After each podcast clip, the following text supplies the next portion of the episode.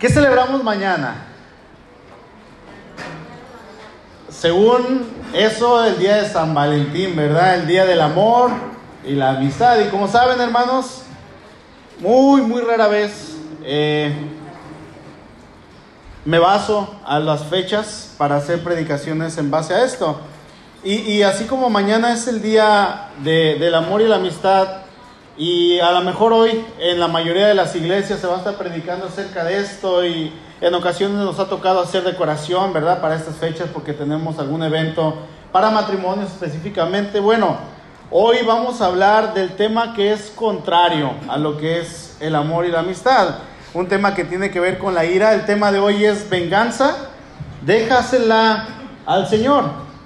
O, o déjala al Señor, la venganza. Y es que cuando nosotros hablamos de, del amor y la amistad, todos estos son temas que son bonitos, que, a veces decimos, ay, qué bonito cuando se habla de esto, qué bonito saber que la Biblia nos habla de todo esto, pero también está la otra parte, ¿verdad? Que, que nosotros como humanos a veces queremos actuar en nuestra humanidad, queremos responder de una manera en la cual no es correcta, la cual no es bíblica. Y comienzo esta predicación haciendo dos preguntas. ¿Cuál es nuestro actuar cuando alguien nos hace algo que nos afecta? ¿Cómo actuamos? Y la otra pregunta es, ¿cuál es nuestro pensar cuando vemos una injusticia de cualquier índole, sea en el gobierno, sea dentro de la casa, sea ahí en, en, la colonia donde vivimos, sea en el trabajo, en donde sea? ¿Cuál es nuestro pensar cuando vemos todo esto? Porque resulta que hemos sido adoctrinados en una sociedad la cual nos ha enseñado a tomar venganza cuando se nos ha hecho algo, ¿verdad? Eso es lo que nos enseña la sociedad, la cultura de hoy en día, eso es lo que nos aconsejan las personas con las cuales a veces nosotros convivimos, vivimos en una sociedad, hermanos, en la cual, fíjense, una de las mayores películas más vista de todos los tiempos, con los mejores efectos especiales, de toda la historia, el más grande presupuesto invertido y la más grande, casi, casi es la segunda en toda la historia, creo. La, la, película que ha tenido una mejor recaudación de todos los tiempos, casi 3 mil millones de dólares a nivel mundial, de las películas más esperadas, y resulta que tiene, es una película que tiene que ver con la venganza. La película se llama Avengers, ¿verdad? Algunos la, las hemos visto, estas películas hacen alusión a un grupo de personas, de superhéroes que pelean contra el mal, pero la característica de los Vengadores, que así se llama en español, los Vengadores es que ellos eh, son héroes que se vengan después del hecho, ¿verdad? Tratan de prevenirlo, pero casi siempre les gana el malo y después se vengan.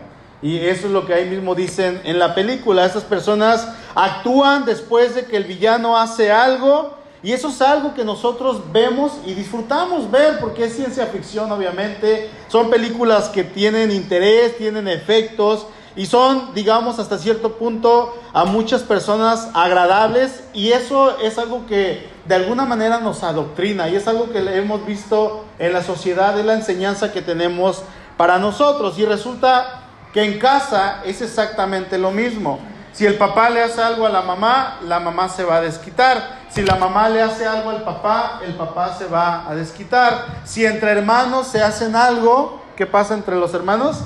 Se desquitan entre los hermanos y hay pleitos entre ellos mismos. En la escuela aprendemos que nosotros no nos tenemos que dejar de nadie.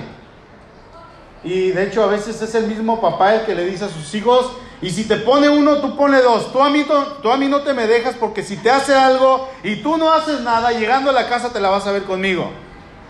¿Alguien ha, visto esto? ¿Verdad? Y a veces somos, bueno, a mí me tocó ser un niño muy noble. Y, si me hacían algo, yo no hacía nada, sentía feo y no, no. Una vez me peleé en la primaria nada más. Y este fue como que, wow, ¿no? Pero tenemos esa enseñanza. Si, nosotros nos dejamos, eh, esto va a traer desprecio y al mismo tiempo menosprecio de la gente que está ahí viendo que nos estamos dejando, ¿verdad? Y esto a nosotros nos va a traer frustración Y eso es algo que nos motiva a actuar cuando nos hacen algo malo. Y, fíjense, hermanos, la gente podrá ser la peor gente del mundo, la gente que no tiene a Cristo, la gente que es, sea lo que sea, pero todo el mundo se sabe un versículo bíblico y lo aplican cuando se quieren vengar. ¿Saben cuál es ese versículo? Ojo por ojo, diente por diente. Y en realidad este es un verso que el Señor Jesús cita ahí en Mateo capítulo 5. Si ya están ahí, fíjense que esta frase o este versículo, que, es un verso y que la gente a veces no sabe, eh, todo el mundo lo conoce, especialmente lo aplican aquellos que no tienen un temor de Dios, y se encuentra específicamente en la porción bíblica donde el Señor habla del amor hacia los enemigos. Dice el verso 38, oísteis que fue dicho ojo por ojo y diente por diente. El Señor está citando a Éxodo capítulo 21, vamos a Éxodo, no me pierdan Mateo capítulo 5. Éxodo 21 está citando el Señor, dice ahí el verso 24, ojo por ojo, diente por diente, mano por mano, pie por pie. Si leemos estos versículos de manera aislada, nos van a quedar de lujo. Son, híjole, versículos exquisitos cuando los aislamos de esta manera y más cuando queremos vengarnos de alguien que nos haya hecho algo. Pero cuando leemos, obviamente siempre les invitamos, ¿verdad? Que lean el contexto, lo que está delante, lo que está detrás, lo que está en el libro, lo que está en el testamento o lo que está en la Biblia entera. Cuando leemos los versículos que están antes y después, vamos a entender, hermanos, que estos versículos en realidad son leyes que el pueblo tenía contra aquellos actos que el mismo pueblo tuviera en contra de ellos mismos. Son leyes que vamos a encontrar en algunas de ellas la pena capital. Vamos a encontrar la pena de muerte. Ciertamente el castigo era severo, pero eh, se consideraba, al igual que hoy, que el crimen también era un pecado severo y si Israel estaba siendo formada ya como aquella gran nación que Dios iba a usar para su gloria, para su honra, era necesario que Dios protegiera a esta nación, a esta sociedad contra aquellos actos que fueran pecaminosos. Y recordemos, hermanos, que donde no hay ley, la sociedad tiende a destruirse. Se, se, va destruyendo de manera pronta y de una manera muy rápida. Si no, pregúntenle ahí a Sodoma y a Gomorra, ¿verdad? Así es que las leyes siempre iban a ser para el bienestar de la nación. Vamos a leer el verso 12, Éxodo capítulo 21, verso 12, para que podamos entender un poquito más estos versículos. Dice, el que hiriere a alguno haciéndole morir, ¿qué dice? Él morirá. ¿Qué, ley es esta? Bueno, esta es la ley de la pena capital. Esta es la ley de la pena de muerte para el asesino. Hoy en día hay muchos que creen que esta ley debería estar vigente. Pastores, cristianos, jueces, policías, de todo. Dicen, esta ley debería estar vigente, pero hay otros que la condenan, la pena de muerte. Pero si hablamos de, de lo que está pasando, el precio era justo. Si alguien mataba con alevosía y con ventaja, pues se le tenía que pagar con la misma moneda. Si tú mataste, va a pasar lo mismo para ti. Versículo 13. Mas el que no pretendía herirlo, fíjense, sino que Dios lo puso en sus manos, entonces yo te señalaré el lugar al cual ha de huir. Ahora, la ley también protegía a aquel que cometía homicidio imprudencial. De hecho, eh, muchas de las leyes que rigen a muchos países en todo el mundo, incluyendo nuestro país, hermanos, tienen partes de la escritura o hay leyes, constituciones enteras que se basaron usando el código civil que está en la Biblia. ¿verdad? Lo que se encuentra en Éxodo, en Levítico, en Números principalmente, lo metieron a sus leyes y es lo que rigen las naciones. Incluso está dentro de nuestra constitución mexicana, tenemos algunos de estos mandamientos. Versículo 15 dice, el que hiriera a su padre o a su madre, morirá.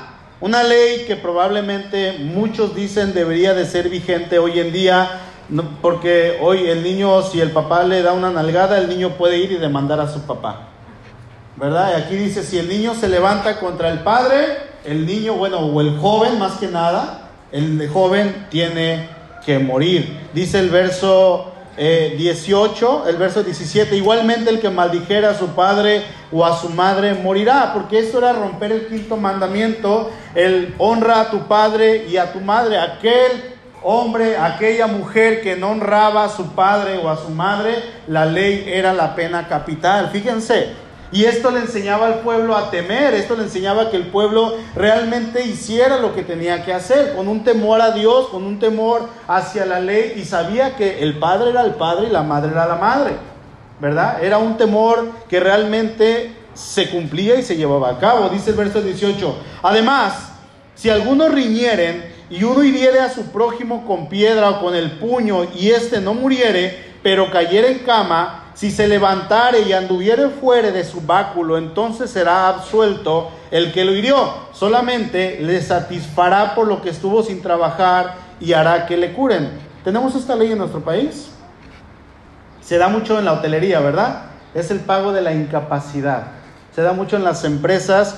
Eh, en este caso es, nos peleamos, uno de ellos ganó, y el que perdió, ahí quedó, pero no murió, bueno, quedó en cama, quedó a lo mejor un tiempo con una pierna rota o tuvo que usar bastón o algo que, que no lo dejó trabajar durante algunos meses, era, me lo vas a pagar como incapacidad. ¿Sí? Tienes que pagar lo que estás haciendo porque yo tengo familia y tengo que seguirla sosteniendo. Es lo que vemos en esta ley. Versículo 23 dice, mas si hubiere muerte, entonces pagarás qué? Vida por vida. Y aquí entra nuestro versículo, no, verso 22, perdónenme, me lo brinqué, dice, si algunos riñeren e hirieren a mujer embarazada y ésta abortare, pero sin haber muerte, serán penados conforme a los que les impusiere el marido de la mujer y juzgaren los jueces. Están peleando dos hombres, por lo regular siempre pelean los varones, ¿verdad? Que también las mujeres se agarran y se desgreñan. Pero están peleando, supongamos, dos hombres, uno de ellos tiene a su esposa embarazada y está perdiendo el que tiene la esposa. Entonces la esposa llega y se mete y no hagas eso, vende y quiere separarlos y el otro suelta un golpe, le pega en el vientre y pierde a la criatura, pierde al bebé. Iban con los jueces, se tenía que pagar un daño, se tenía que resarcir lo que se había hecho. Pero dice el verso 23, si hubiere muerte, entonces pagarás vida por vida. Y aquí entra nuestro versículo favorito para muchos casos cuando estamos enojados. Dice, ojo por ojo, diente por diente, mano por mano, pie por pie, quemadura por quemadura, herida por herida, golpe por golpe. Pregunta, ¿está acaso Dios diciendo que se venguen ellos? Dios está diciendo te tienes que vengar porque yo no leo ninguna parte que diga el Señor véngate. Lo que el Señor está diciendo que una persona si ha cometido daño, esta persona va a cometer, va, se le va a pagar de la misma manera para que todo fuera justo. Recordemos que nuestro Dios es el Dios del amor, sí, Dios es amor, pero también tenemos a nuestro Dios que es Dios justo.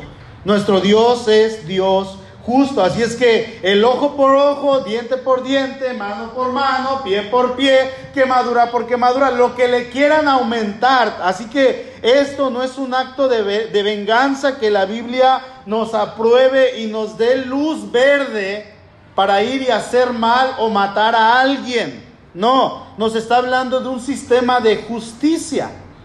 Si alguien malora, golpeaba a alguien y le tumbaba un diente, no iba a ir con el hermano Javier, hermano, me mi diente porque no existían los dentistas. A ver, ¿qué hiciste? Tumbaste un diente, ven. Y los jueces lo llevaban, lo llevaban ante los jueces y ¿qué le hacían? Le tronaban el diente. Si alguien malora llegaba con una hacha, con un cuchillo y le mochaba la mano a alguien, ¿qué era la pena? Vente, te toca lo mismo quemadura por quemadura, mano por mano, pie por pie.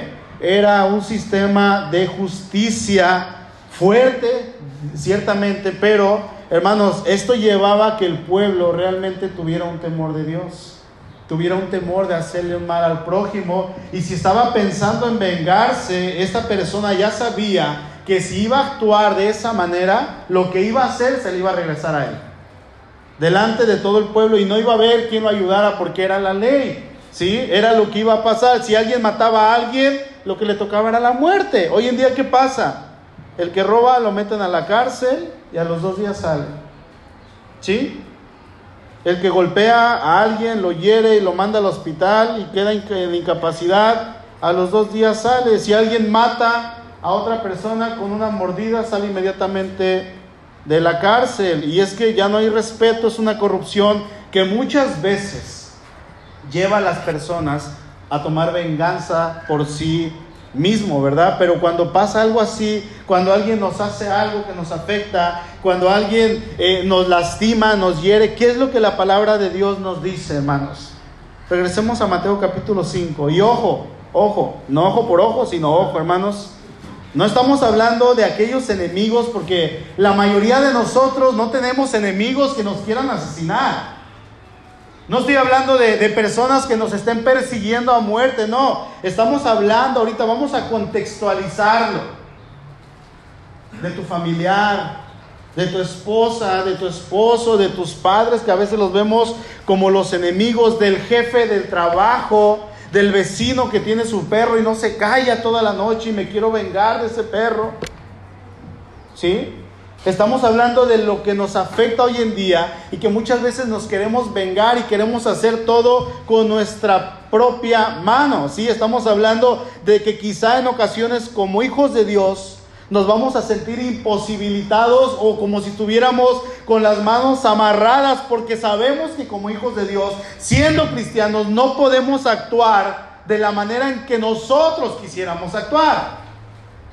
Y eso nos frustra, ¿verdad? ¿Por qué? porque nuestra carne nos pide actuar. El yo interior nos dice solamente un golpe, solamente un golpe, dale. El yo interior nos dice solamente insúltalo, dile hasta de lo que se va a morir y vas a quedar satisfecho. El yo interior nos dice, dile sus verdades, díselas.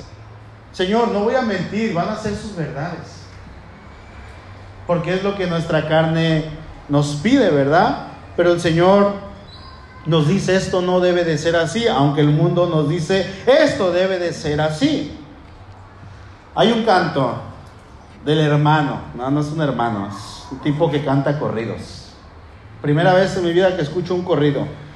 Se llama Ojo por Ojo y Diente por Diente, del señor Gerardo Ortiz. Ahí lo van a encontrar en YouTube, yo creo tomé una, extracción de este canto y el canto dice así, dice, era mi padre, era mi jefe, y si usted ordena, lo mato en caliente, ojo por ojo, diente por diente, odio, rencores, venganza de muerte, dejo las blindadas, matanza a las armas. Hay gente a su mando para la venganza, me siento afectado, decidí vengarlo. Al parecer habla de una persona que le mataron a su padre. El padre era un sicario, tenía un hijo que era un sicario también y al papá sicario lo mataron, entonces este hombre se quiere vengar. Dice, era mi padre, era mi jefe, tiene mi apoyo, hice un comando para aplicar un castigo adecuado, quiero justicia, quiero vengarlo, voy a doblar el daño que causaron, el dolor que causaron, tendré que amarrarlo, quiero torturarlo, yo cumplo la orden, quiero interrogarlo,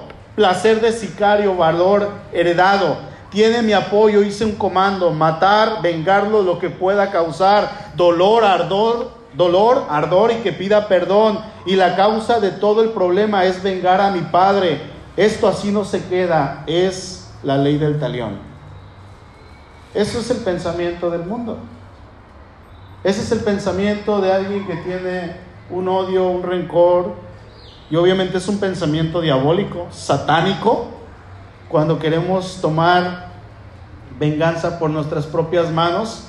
Y fíjense, usan este canto, este versículo bíblico para hacer cantos de matanza, de venganza, de muerte. Y así pónganle en Spotify o en YouTube, ojo por ojo, canto, y le va a aparecer de Alejandro Fernández, de, de, Paquita la del barrio, no sé de quién más. Muchos cantos que se llaman ojo por ojo y están hablando de venganza, ¿sí? Ahora vamos a Mateo 5, verso 38. Voy a leer la nueva traducción viviente. Dice, ¿han oído la ley que dice que el castigo debe ser acorde a la gravedad del daño? Ojo por ojo y diente por diente. Verso 39, ahora lo leo en palabra de Dios para todos. Dice, pero ahora yo les digo, no te pongas en contra de una mala persona. Mejor, si alguien te da una bofetada en la mejilla derecha, deja que te peguen en, la otra. Si alguien trata de ponerte una demanda para quedarse con tu camisa, entrégale también tu abrigo. Si alguien te obliga a caminar un kilómetro con él, camina con él dos. Al que te pida algo, ¿qué dice? Dáselo. Y al que te pida prestado, préstaselo. El Señor siempre va a un estándar más alto. ¿Quién dice que ser cristiano es fácil? ¿Quién dice que ser un creyente, un hijo de Dios es fácil? ¿Sí? Ahora, con todo esto, hermanos, no estamos mostrando debilidad. ¿Sí? No estamos mostrando debilidad, sino vamos a estar mostrando el amor de Dios. Lo que vamos a estar mostrando es el carácter de Dios, madurez en Dios. Vamos a estar mostrando el mismo carácter de nuestro Señor Jesucristo que cuando a Él lo estaban golpeando, cuando Él le estaban injuriando, insultando, escupiendo, burlándose de Él, Él no respondía de la misma manera. Dice segunda de Pedro 2.23, quien cuando le maldecía no respondía con maldición, cuando padecía no amenazaba, sino encomendaba la causa al que juzga justamente.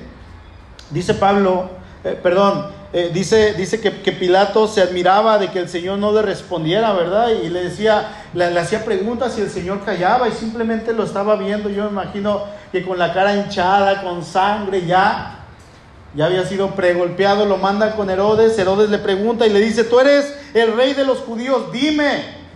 Y el Señor callando, simplemente mostrando una madurez, un carácter único, estaba mostrando el amor de Dios. Él no abrió su, él no abrió su boca, dice ahí Isaías 53, 7, angustiado él y afligido, no abrió su boca. Él no se vengó. ¿Sí? Como cordero fue llevado al matadero y como oveja delante de sus trasquiladores, enmudeció, no abrió su boca. El Señor Jesús no abrió su boca cuando realmente era el único ser, hermanos. El único ser en todo el universo, en toda la historia que nunca pecó, que nunca hizo nada, que nunca tuvo un mal pensamiento, era el único que realmente podría haber su boca, podía haber, abierto su boca para recriminar a sus ofensores. Sin embargo, nunca lo hizo.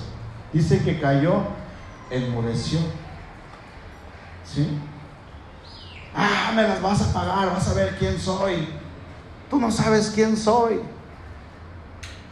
Se ha escuchado, ¿verdad? En los matrimonios vas a ver, y le dice, le dice la mujer al hombre o el hombre a la mujer, ¿me estás amenazando? Pues tómalo como quieras. En los matrimonios, cristianos, hijos de Dios, pero soy hijo de Dios pero amo a Dios. Dice ahí en Santiago 3, ¿verdad? Que la lengua es un mal terrible. Dice, con ella bendecimos al Dios de los cielos y le cantamos, y me postro a tus pies, tú eres mi Dios y te alabaré. Y con ella misma al poco rato maldecimos al hombre o a la mujer creado a imagen de Dios. Mi esposa, el esposo, los padres a los hijos. Eres un viejo anticuado Vas a ver. ¿Por qué lo castigó? Como aquel niño que pusimos un video aquí hace unos años, que su mamá le quitó el teléfono y el niño se vengó de su mamá, le dijo, te vas a arrepentir toda su vida, se baja del carro y se avienta del puente. Se vengó el niño según de su mamá, un niño de 9, 10 años. Eso pasa, hermanos, también en los hogares cristianos. El Señor cayó, enmudeció, Él venía a mostrar cómo funciona el amor de Dios. ¿Y cómo es? Mostrando el amor al enemigo. ¿Se dan cuenta? Verso 43. Ustedes también saben que se dijo, ama a tus enemigos, pero odia, ama a tus amigos, perdón, pero odia a tus enemigos. Pero ahora yo les digo que amen a sus enemigos y pidan en sus oraciones por los que los persiguen. Y ahí estando en la cruz, el Señor exclamó ahí en Lucas 23, 23 34, Padre, perdónalos porque no saben lo que hacen. Y nosotros decimos que tenemos ya cierta madurez, que somos cristianos, que ya vamos avanzando y mostramos madurez ante ciertas cosas, pero de repente viene una situación grave, una situación de, de dolor o una situación de venganza que nos da ira, coraje, odio y sale nuestro yo interior y el Señor decía algo y cuando estaba en la cruz realmente crucificado, Él no dijo, cuando me baje de aquí me las van a pagar cuando resucite y venga glorificado, van a ver quién soy yo. Nunca dijo eso. Lo que dijo en Mateo 5, lo cumplió en Mateo 27. En la cruz mostró el amor y dijo, Padre, perdónalos porque no saben lo que hacen. Ese es el amor que Jesús vino a mostrar. ¿Habrá otra forma de mostrar el amor por el enemigo? Porque el Señor la mostró y nos amó y dice que nos amó hasta el fin hasta el fin, hermanos. Entonces, ¿por qué, ¿por qué mostrar amor por aquel que no me agrada, por aquel que me ha hecho algo, por aquel que me manda feo, entiéndase su jefe de trabajo? Hace unos días murió un ex jefe mío, el señor Mesa. Yo lo apreciaba, nadie lo quería este señor ahí cuando trabajábamos. Bueno, sí, algunos sí, pero era muy mandón, pero era su forma de ser. Era muy mandón y a mí me agradaba. Porque yo lo veía y no se le iba ni un detalle, ni un detalle se le iba. Y yo estaba ahí y me mandaba a hacer los detalles. Ven, haz esto, haz aquello. Sí, estaba en mi trabajo, me estaban pagando. Y a los demás les mandaban a hacer cosas, ah, viene y se, se escondían, hacían como que trabajaban. ¿Sí? Y después me hablaba para cualquier cosita. Y yo, yo, yo, yo sospecho que él quería que yo fuera con él simplemente para saludarlo. Porque yo siempre lo saludé amable. Me hablaba para cualquier cosita, así e, X. Yo iba. Y a mí me agradaba el señor Mesa. Y ahora que murió sentí muy feo, me dolió mucho. ¿Sí? y resulta que nos dan una orden y, nos quejamos y vas a ver algún día y, empezamos a pensar cosas malas. ¿Creen ustedes, hermanos, que esa persona que les hace mal merece que ustedes demuestren misericordia y el amor de Dios? Humanamente, por supuesto que no. No se lo merece. El hijo del diablo ese. No se lo merece. Pero déjeme decirle que usted tampoco lo merece. Usted no merece, hermano, que Dios le haya perdonado. Sin embargo, cuando usted era enemigo de Dios, Dios le perdonó. ¿Qué dice Romanos 5:10? Porque si siendo enemigos fuimos reconciliados con Dios por la muerte de su Hijo, mucho más, estando reconciliados, seremos salvos por su vida. ¿Se da cuenta? Usted y yo éramos enemigos de Dios y Él decidió perdonarle. Usted era un enemigo de Dios, que usted merecía la pena de muerte, usted merecía el infierno por sus pecados. Sin embargo, Dios tomó la decisión de que usted, siendo su enemigo, Él lo perdonara. ¿Sí? Él tomó la decisión y ahora eh, eh, él lo acepta como, como si usted fuera alguien que jamás haya pecado. Él lo recibe ya no como su enemigo, sino lo recibe como su amigo. Así es que ahora usted puede disfrutar de una vida plena en Cristo. Ahora usted puede decir, yo ya no soy enemigo de Dios. Usted puede decir, yo soy amigo de Dios, yo soy familia de Dios, yo soy heredero de Dios y coheredero con Cristo y otras miles de bendiciones. Porque usted fue recibido a misericordia. Porque cuando usted era enemigo de Dios, Dios decidió perdonarle. Amén. Es por eso que dice el Señor ahí en el verso 45, de esta forma ustedes serán hijos del Padre que está en el cielo. Él hace que el sol, fíjense, salga tanto para los malos como para los buenos. ¿quién eres tú para juzgar? Si Dios decide que su sol salga para los malos también. Vayan buscando Job, por favor, capítulo 21. De todo modo lo voy a leer en otra versión. Dice, para los malos como para los buenos. Él es también quien hace que la lluvia caiga tanto para los que hacen el bien como para los que hacen el mal. Si, si nos pusiéramos en un balance y dijéramos, Señor, pues que la lluvia me caiga a mí porque yo soy bueno. No, el Señor te diría, ¿sabes qué? La lluvia tú vas a ser el primero que no te va a caer ni una gota. Ni una gotita de agua te va a caer porque no te la mereces. Señor, que solamente resplandezca la luz sobre mí. Te quedas en tinieblas. Y luego nos invita a ser como Él, dice el verso 48. Por eso ustedes deben ser perfectos como su Padre que está en el cielo.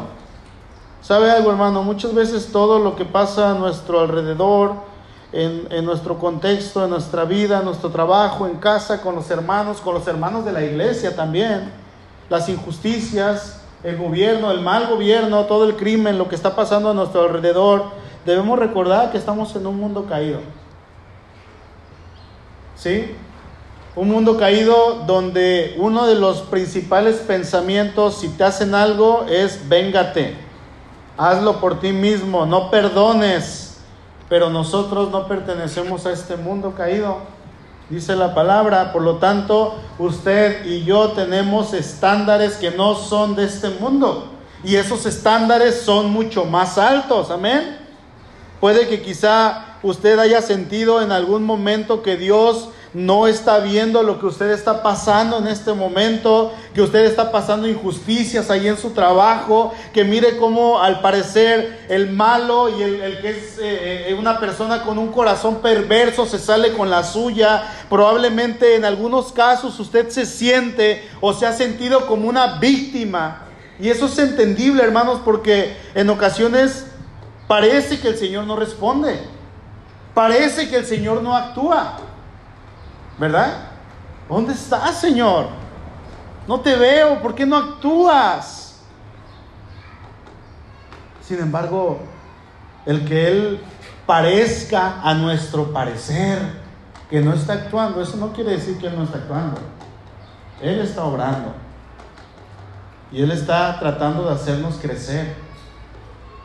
¿Sí? Y si reprobamos la prueba, pues va a venir otra para que la entiendas como cuando yo reprobaba mis exámenes de, antes de terminar el, semestre. Me iba a los extraordinarios para volver a entender. Y reprobaba el extraordinario, ¿qué creen? Otro extraordinario. Y luego reprobaba el otro y otro, hasta que entendía, ¿verdad? Muchos exámenes hice que no tenía que haber hecho. Pero cuando estamos pasando por una prueba, hermanos, el Señor está ahí trabajando. Ahí en Job, capítulo 21, en aquel momento Job se encontraba derrotado en todos los sentidos, derrotado físicamente, derrotado anémicamente, derrotado espiritualmente, derrotado económicamente, matrimonialmente o maritalmente, en todos los sentidos este hombre estaba derrotado. Entonces llegan sus amigos, ¿verdad? Sus tres amigos consejeros vienen desde lejos, dice ahí en los primeros capítulos, los que han estado leyendo la Biblia de estos días, ya terminamos Job, eh, dice que se sentaron con él siete días callados, no decían nada, yo me imagino que Job estaba llorando y ellos simplemente callados viéndolo, entonces comienzan a hablar y comienzan a hablar y comienzan a acusarlo, comienzan a decir, Job, resulta que tú eres una persona mala. Porque en aquellos tiempos en Medio Oriente se creía que a los buenos les iba bien. El que era bueno iba a tener prosperidad, iba a tener riqueza, iba a tener muchos hijos como Job. Por eso a Job le iba bien porque era bueno. Pero Dios muestra lo contrario, ¿verdad? Que no le iba bien porque era bueno, sino porque Dios quería. Entonces, eh, este hombre de la noche a la mañana pierde su casa, pierde sus hijos, pierde sus propiedades, pierde sus esclavos, pierde su ganado, pierde todo y las personas le dicen, estos amigos le dicen, pues tú eres una persona mala disfrazada de bueno. Y como pues ya se te llegó el tiempo, el Señor te exhibió y permitió que perdieras todo. Y Job dice, no, yo he sido justo delante de Dios, dice, y, también los malos prosperan. Dios permite que los malos prosperen y aunque no parezca, el Señor está obrando, ¿verdad? Y, vamos a leer aquí en el verso 21, versículo, capítulo 21, verso 7. Voy a estar leyendo la nueva traducción viviente. Dice, ¿por qué prosperan los malvados mientras se vuelven viejos y poderosos? Llegan a ver a sus hijos crecidos y establecidos y disfrutan de sus nietos. Sus hogares no corren ningún peligro y Dios no los castiga. Sus toros nunca dejan de procrear, sus vacas tienen terneros y nunca pierden sus crías. Dejan brincar a sus niños como corderitos, sus pequeños saltan y bailan, cantan con panderetas y arpas y celebran al sonido de la flauta. Pasan sus días con prosperidad, luego van a la tumba en paz. Sin embargo, le dicen a Dios, vete, no queremos nada de ti ni de tus caminos. ¿Quién es el Todopoderoso y por qué debemos obedecerle? ¿En qué nos beneficiaría orar? Dicen estas personas. Creen que su prosperidad depende de ellos, pero yo no tendré nada que ver con esa forma de pensar. Sin embargo, la luz de los malvados parece no extinguirse nunca. ¿Alguna vez tienen problemas? ¿Acaso Dios reparte dolores con enojo? ¿Se los lleva el viento como la paja? ¿Los arrastra como la tormenta? ¿Los arrastra la tormenta como aleno? De ninguna manera. Yo pregunto, hermanos, ¿hemos visto esto? Que el malo prospera, que el malo está hasta arriba, que al malo no le va mal, que al malo parece hacer todas las que quiere y nadie se les quita ni se venga de él. ¿Sí? Hemos visto esto, yo creo que todo el tiempo, todos los días en este mundo que es injusto y que en esa injusticia a nosotros nos reparte de esas injusticias y muchas veces somos víctimas de esto. Sin embargo, pensemos en Dios descansemos en Dios. ¿Sí? Él es nuestro refugio. Él es nuestra esperanza, dice el Salmo 62. Esperen en Él en todo tiempo, oh pueblos, derramen delante de Él su corazón. Dios es nuestro refugio. Recordemos que Dios tiene un atributo que muchas veces nosotros carecemos, y esa es la paciencia. Y cuando la paciencia de Dios llegue a su colmo, hermanos, Él pagará a cada uno conforme a sus obras, sus hechos, su manera de pensar y su manera de actuar. Descansemos nosotros en Dios, confiemos en que Él dará el pago justo a su tiempo y a todos aquellos que han ofendido su santidad. Pero es que Señor, tú déjaselo al Señor. Pero es que, quítate los peros. Pero es que no ves a mi esposo, no ves a mi esposa, ya estoy sufriendo, ya no aguanto con ese jefe, ya no aguanto estos vecinos, ya no aguanto al hermano de la iglesia. Confía en Dios. Déjeselo al Señor. Si usted es su hijo, Él va a defenderle. Si usted es su hijo, Él va a dar la cara por usted. Amén. Descanse en Él, hermano. Si trae algo en su corazón, descanse en Él y entrégueselo a Él y permita que sea Dios el que obra en su vida. Deje que Dios actúe. Y mire usted, tranquilito. Señor, tú te encargas de todo. Yo soy tu hijo. Amén. Incline su rostro, por favor. Señor, gracias por tu palabra. Gracias porque tu palabra es hermosa, Señor. Y estamos en este mundo lleno de maldad. Estamos en este mundo que nos enseña que la venganza es lo bueno,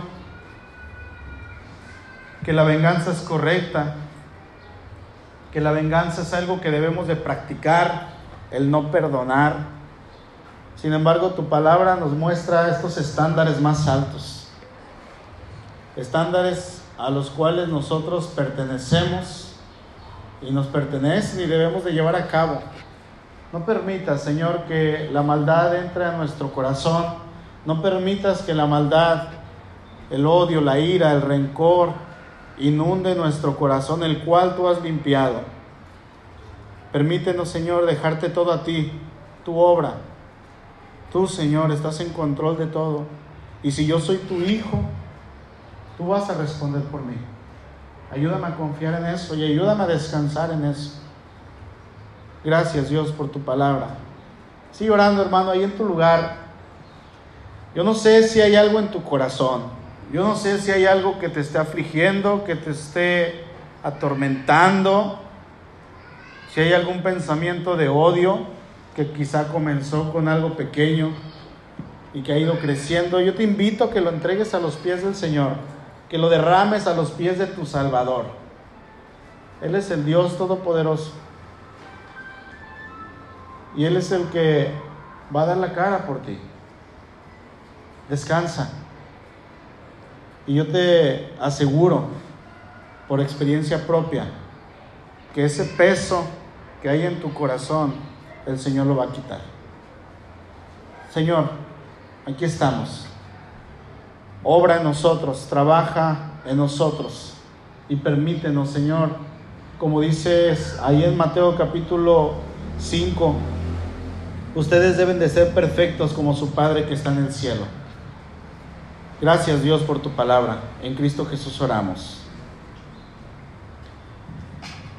Dice Hebreos 10:30, pues conocemos al que dijo, mía es la venganza. ¿Conoce a Dios, hermano?